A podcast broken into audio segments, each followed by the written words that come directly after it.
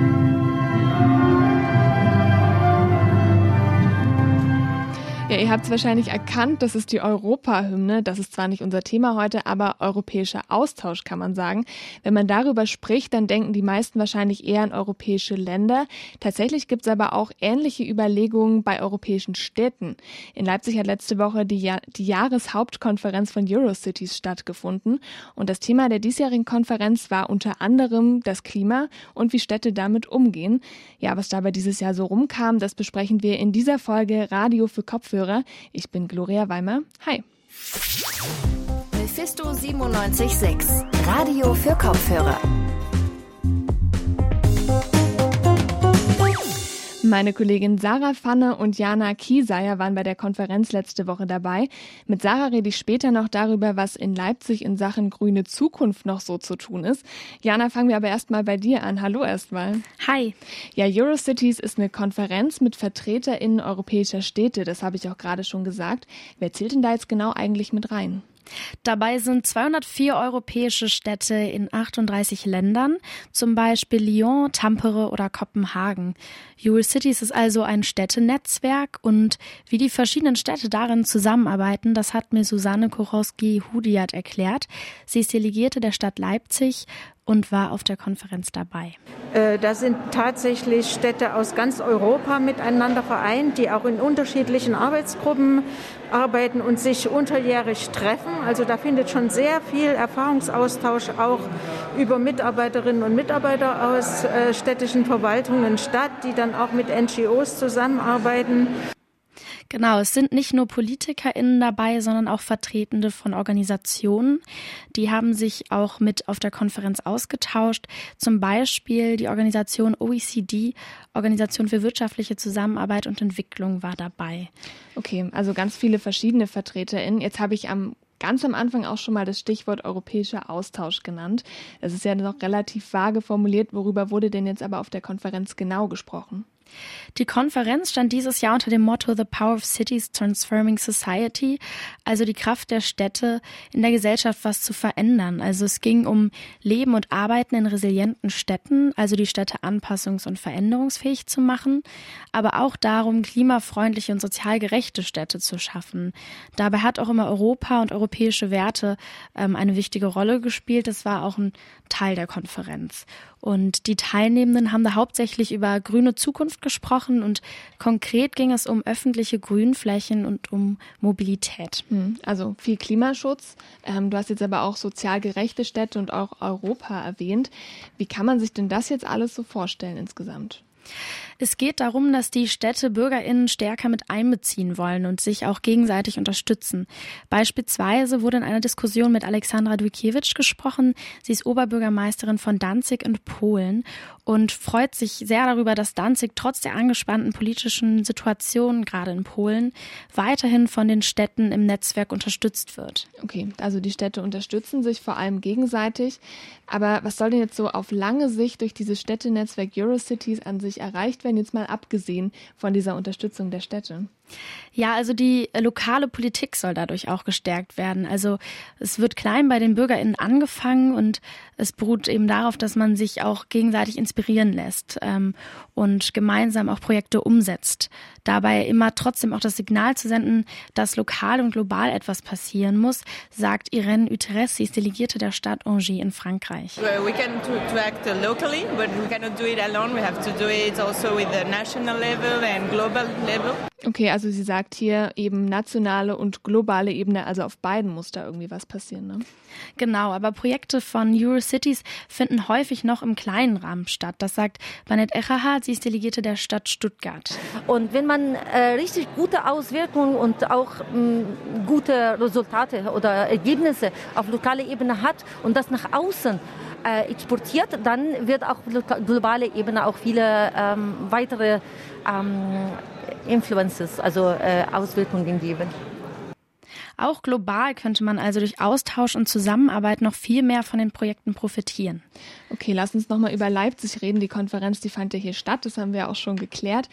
Was halten denn BesucherInnen und auch VertreterInnen von Eurocities so von Leipzig? Also was war da so Ihr Eindruck? Du warst ja dabei. Ja, also alle waren total begeistert von Leipzig als Gaststadt. Ich sag mal so, das ist die Zwillinge-Stadt von äh, näher zu Berlin. Jetzt äh, im Wettbewerb mit Berlin kann schon Leipzig noch mehr, äh, mehr Aufmerksamkeit bekommen. When you came to Leipzig, you feel like home. It's a very cozy environment. You feel like you are in a neighborhood. Irene Uteres hat auch betont, wie toll sie es findet, dass Leipzig eng mit BürgerInnen zusammenarbeitet. To be here and they are really working a lot also with the citizens from what I recall. So it's, I think it's a good example and a good uh, experience to be here to see the way that uh, the city has grown also with the, uh, the citizens. Ja, sie findet es gut, hier zu sein und zu sehen, wie Leipzig mit den BürgerInnen auch gewachsen ist. Das sagt Jana Kieseyer zur Eurocities-Konferenz. Leipzig war übrigens nicht nur Gaststadt von Eurocities in diesem Jahr. 2007 wurde in Leipzig die sogenannte Leipzig-Charta von den europäischen MinisterInnen für Stadtentwicklung und Raumordnung eben auch hier in Leipzig unterschrieben. Was diese Leipzig-Charta eigentlich ist und was die jetzt genau mit Eurocities eigentlich zu tun hat, damit hat sich Sarah Pfanne beschäftigt. Hi Sarah. Hi. Ja, dann gleich mal die Frage zu, für dich, an dich zu Beginn. Kannst du mal kurz erklären, was es eigentlich mit dieser Leipzig-Charta genau auf sich hat? Ja, klar. Die Leipzig-Charta ist quasi ein inhaltlicher Leitfaden der Eurocities-Vereinigung. Und du hast es auch schon gesagt, Leipzig-Charta heißt so, weil sie tatsächlich in Leipzig auch unterschrieben wurde. Mhm. Inhaltlich geht es darum, die Städte nachhaltiger, sozial gerechter und innovativer zu machen. Man will also mehr öffentliche Grünflächen schaffen, öffentliche Transportmittel stärker fördern und allen BürgerInnen den gleichen Zugang zu Wohnraum und Bildung ermöglichen. Okay, du sagst, man will, also das sind jetzt erstmal Pläne auch für die Zukunft. Gibt es denn auch Maßnahmen, die Leipzig davon jetzt schon umsetzt? Das kann man so nicht wirklich sagen. In der Charta geht es nicht um konkrete Ziele. Das heißt da zum Beispiel, man solle städtische Räume schaffen, die sich durch eine Mischnutzung auszeichnen. Es ist also alles im Endeffekt sehr schwammig formuliert. Und um nochmal auf deine Frage einzugehen, ja, es gibt bereits Projekte, die sich mit den Zielen der Charta verbinden lassen. So zum Beispiel auch das Wohnprojekt wie der Freiladebahnhof in Eutrich. Da baut man dann auf einem brachliegenden Stück Land ein ganzes Stadtquartier mit Wohnungen, Gastronomie, Schulen und mehr. Und auch in Sachen Transport gibt es Initiativen. Da hat man sich beispielsweise auf das 365-Euro-Ticket beworben gehabt. Ja, das heißt, es gibt ja auf jeden Fall schon Bemühungen hier in Leipzig, oder? Also so wie ich das jetzt zumindest verstanden habe. Ja, genau, das stimmt. Das sieht auch Steffen Peschel von der Organisation Leipzig fürs Klima so. Aber für ihn gibt es dabei ein entscheidendes Problem. Oft dauert es einfach zu lange, bis Vorhaben umgesetzt werden. Wir haben ja auch äh, so Projekte organisiert wie die Klimamesse letzten Jahres, das erste Mal. Das wird auch von der Stadt unterstützt. Also wir, wir haben gemerkt, dass das halt als Chance tatsächlich wahrgenommen wird und dass das auch gewollt ist und dass wir da auch unterstützt werden an der Stelle. Ähm, da können wir uns nicht beschweren. Das heißt allerdings nicht, äh, dass wir jetzt glücklich sind, so wie es ist, sondern äh, wir wünschen uns definitiv, dass alles noch viel schneller geht. Ja, aber was er sich vor allem noch wünscht, ist tatsächlich mehr Zusammenarbeit. Dass wir mehr, ähm, überhaupt erstmal mehr Bewusstsein dafür halt fordern, mehr, äh, mehr Zielgenauigkeit, mehr Verantwortung, äh, ja, und mehr Einbezug der, der Leipzigerinnen.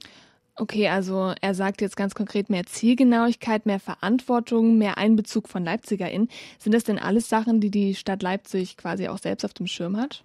Ja, also die Stadt ist sich durchaus bewusst, dass sie ihre BürgerInnen stärker in die Meinungsfindung einbeziehen muss. Das hat auch Gabriele Goldfuß, Leiterin des Referats für internationale Zusammenarbeit, gesagt. Dass wir auf die Aktivistinnen und Aktivisten, auf die Initiativen hören müssen und ihnen einfach auch mehr Mitsprache erlauben müssen in unseren Entscheidungsprozessen.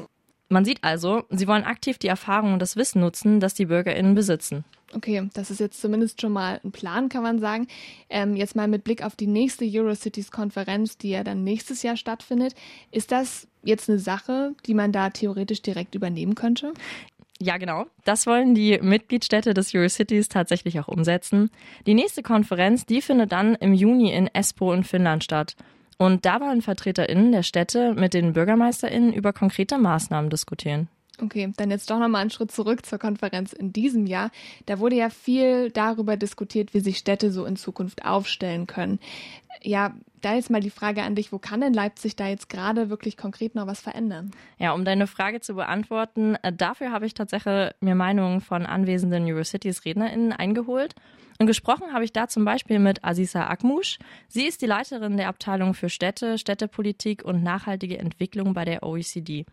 Und auch mit Janine O'Keefe, einer der BegründerInnen der Fridays for Future Bewegung. Transportation, making sure that they are less car dependent, rethinking public space, reclaiming public space, and rethinking the city around amenities and services uh, that matter to the well being of the people and not just continuing to move people from point A to point B. And Leipzig, you know, has an amazing activist community. Go to those people and they will know. They're, they're in, the, in the depth of this, they know exactly what to change. Um das kurz zusammenzufassen, die RednerInnen finden also, dass ein Umdecken in den Städten sehr wichtig ist.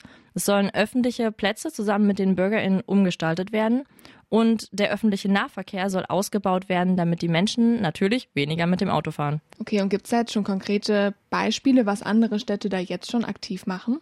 Ja, es gibt tatsächlich schon Städte, die beispielsweise ganze Stadtzentren in Fußgängerzonen umwandeln. Das machen zum Beispiel schon Oslo und Barcelona. Und in Utrecht sogar, da hat man daran gearbeitet, Straßen für komplett andere Zwecke umzubauen. Da ist dann beispielsweise eine Autobahn einfach mal zum Kanal geworden. Mhm. Und ähm, in Gent ist es beispielsweise so, dass man ExpertInnen einsetzt, die dann die BürgerInnen kostenlos bei der Suche nach energieeffizienten Lösungen für zu Hause unterstützen. Das sagt Sarah Pfanne. Sie hat sich mit der Leipzig-Charta beschäftigt. Danke dir, Sarah, und danke auch nochmal an Jana. Die beiden haben sich mit der Eurocity-Konferenz auseinandergesetzt. Die waren beide vor Ort. Die Eurocities-Konferenz, das haben wir schon oft gehört, die fand dieses Jahr hier in Leipzig statt.